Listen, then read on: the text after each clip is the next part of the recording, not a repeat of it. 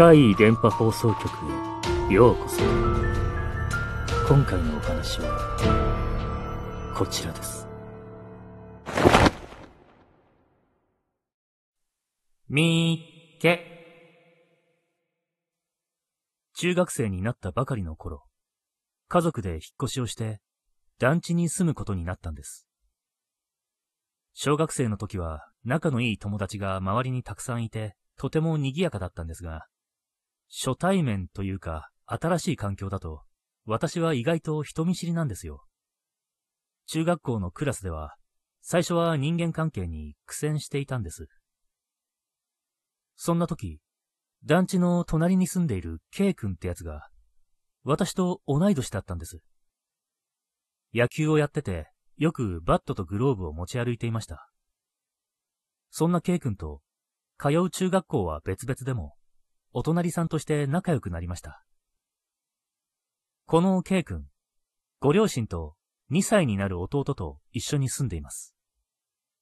親同士が再婚したことにより、血のつながっていない、年の離れた弟ができたんですね。私と K 君一家は、団地の部屋は隣同士ですから、お互い窓を開けていると、話し声が聞こえたり、今テレビでどんな番組を見ているのか分かったりもします。ある日、私が家でテレビを見ていると、隣からドンという聞いたこともないような音が聞こえました。何か重いものでも落としたのかな？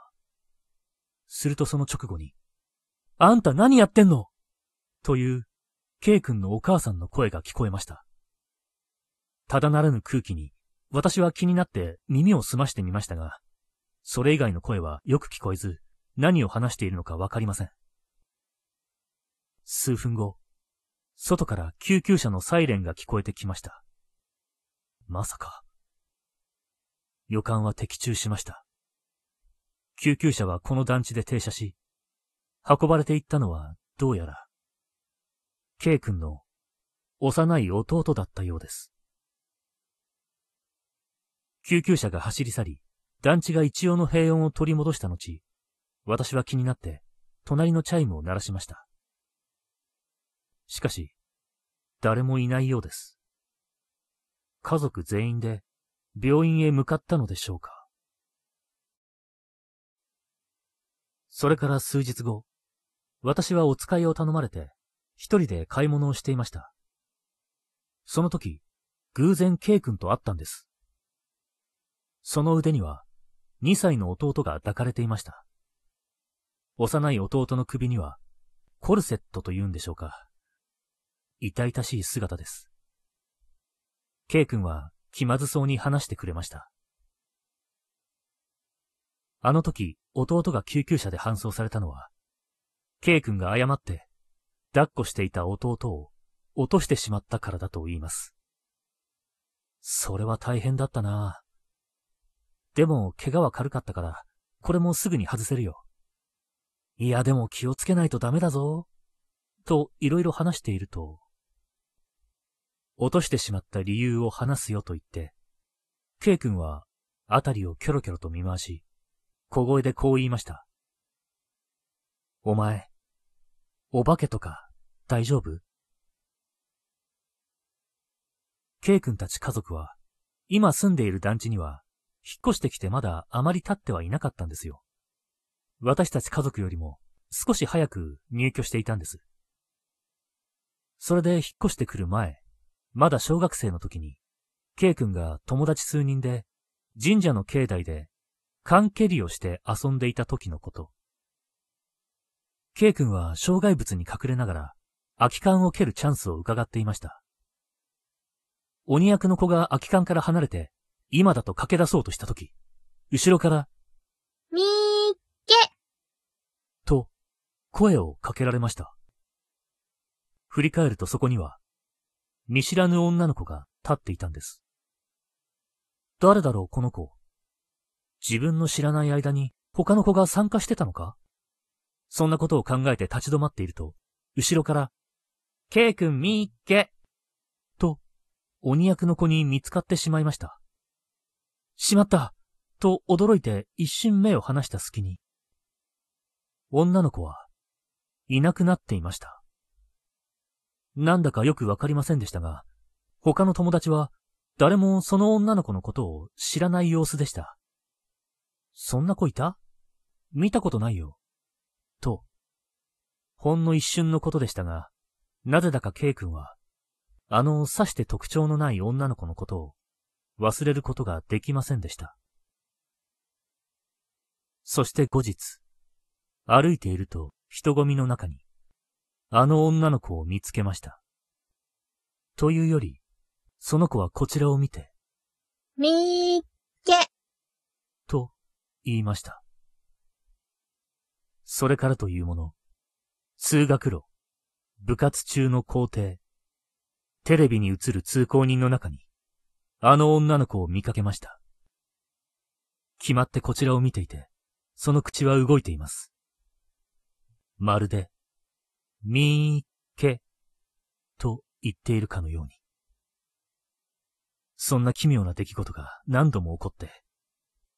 でも、この団地に引っ越してきてからは、女の子を見ることはなくなったと言います。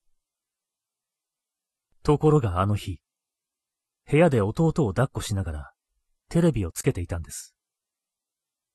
弟が喜ぶかなと思って、教育番組的な動物の着ぐるみのキャラが喋るような、そんな番組。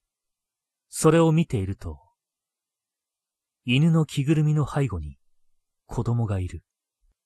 その子も出演者なのかなと思っていたら、それは、あの女の子でした。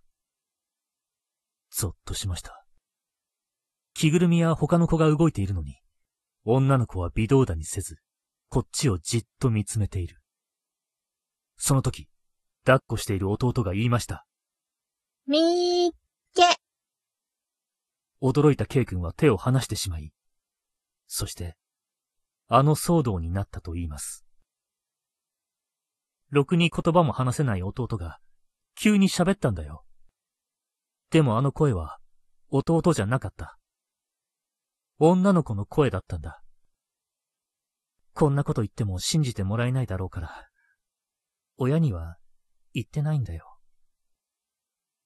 K 君は悲しそうにそう言いました。それからまた数日後、私は母さんと一緒に買い物に行きました。お米を買うというので、それを運ばされるんです。歩いていると母さんが、あら、K 君じゃない？と言いました。母さんの指す方向には確かに K 君がいました。弟と手をつないで歩いています。首のコルセットはもうしていなくて、普通に歩いている。私たちは挨拶を交わして、その時は買い物もあったのですぐに別れました。K 君たちの背中を見送りながら、母さんはクスクス笑いながら、いい友達ができてよかったわね。と言いました。え？母さん、今なんて？どこから聞こえた？今の、母さんが言ったのか？気のせいってことはないよな。今度は、K 君、もうすっかりお兄ちゃんね。と言った母さんとは違う声で、みーけ。と、はっきり聞こえました。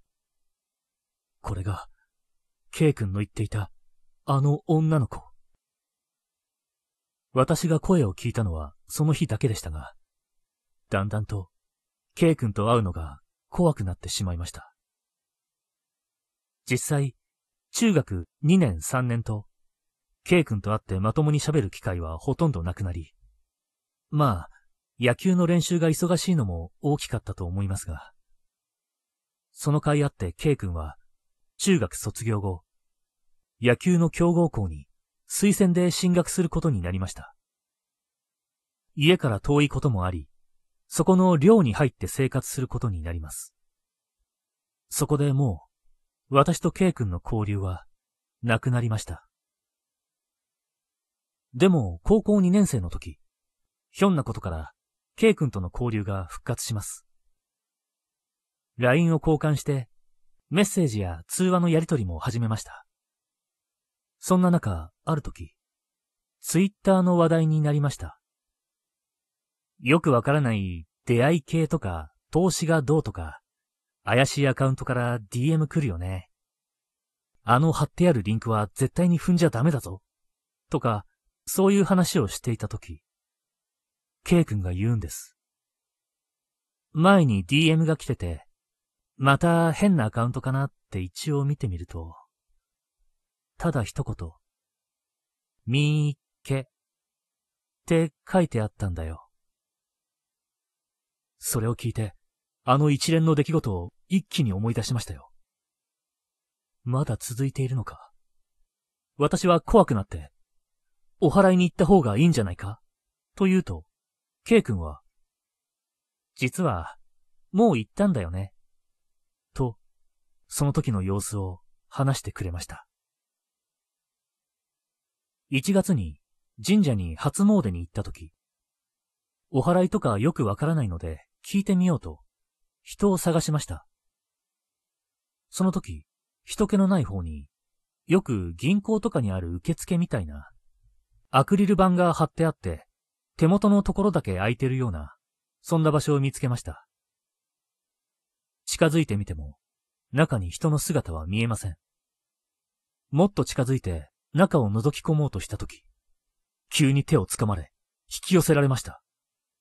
アクリル板の隙間から腕が出てきたんです。とっさのことで体勢を崩してしまい、なんとか踏ん張ろうとしたとき。このままだと本当に見つかっちゃうよ。そう聞こえました。驚いて顔を上げると、アクリル板越しの目の前に、巫女さんがいました。そこからすぐにお祓いを受けることになりました。建物の中に入って、座っている K 君の前で、神主とおぼしき男性が、死でって言うんですね。白い髪がひらひらついている棒を振って、ノリと何でしょうか。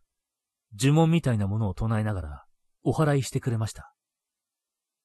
たまに K 君の体に、棒についた死でをさわさわと当ててきて、それから、座っている K 君の横には、巫女さんが同じように座っていたんです。そしてその巫女さんは、ずっとこう言っていました。この子じゃありません。この子じゃありません。この子じゃありません。この子じゃありません。この子じゃありません。この子じゃありません。この子じゃありません。この子じゃありません。この子じゃありません。この子じゃありません。そんな感じでお祓いをしてもらって、今はとりあえず、あの女の子は現れていないようです。でも、最初に手を掴まれたとき、K 君の記憶では、あの手は本当に巫女さんの手だったのか、定かではないと言っていました。あと、お祓いという言葉。神社の人たちはところどころ、お祓いではなく、追い払いと言っているように聞こえたとも。その追い払いが成功したようで、それは良かったのですが、驚いたのは、その神社。私もよく知っているところだったんですよ。近所といえば近所で、何度も行ったことがあります。まさかそこで、そんなお祓いの儀式をやっていたなんて。もし何か困ったことがあったら、私も行ってみようかな。